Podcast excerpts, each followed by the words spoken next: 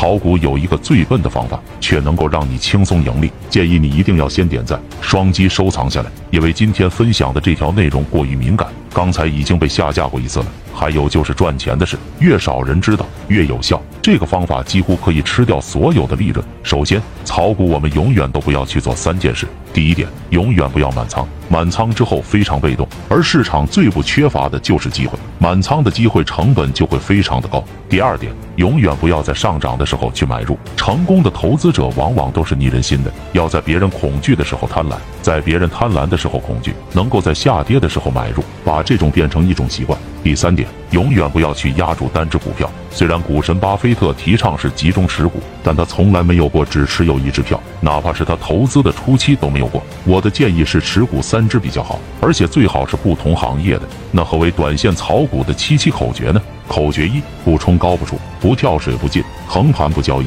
多数人炒股赔钱，就是因为做不到这最简单的一点。口诀二。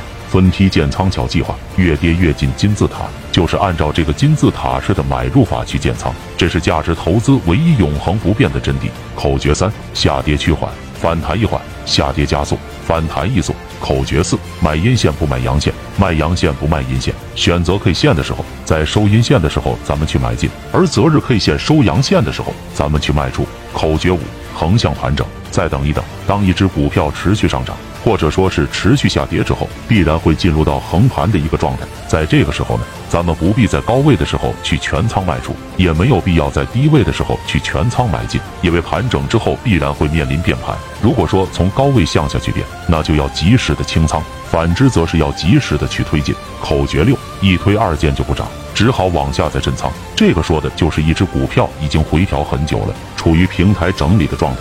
而机构开始接二连三的去推荐，看基本面确实不错，但股价就是不涨。在某一天突然向下破位，它的日 K 线做了一个坑形之后，然后又涨上来，并且轻轻松松的突破了原来整理的平台，绝尘而去。口诀七：高位横盘再冲高，抓住时机赶紧抛；低位横盘又新低，全仓买进好时机。股价在这个高位盘整之后，通常还会有新高；而在低位盘整之后，又通常会再创新低。所以说，要等待变盘的方向明朗之后，咱们再做操作。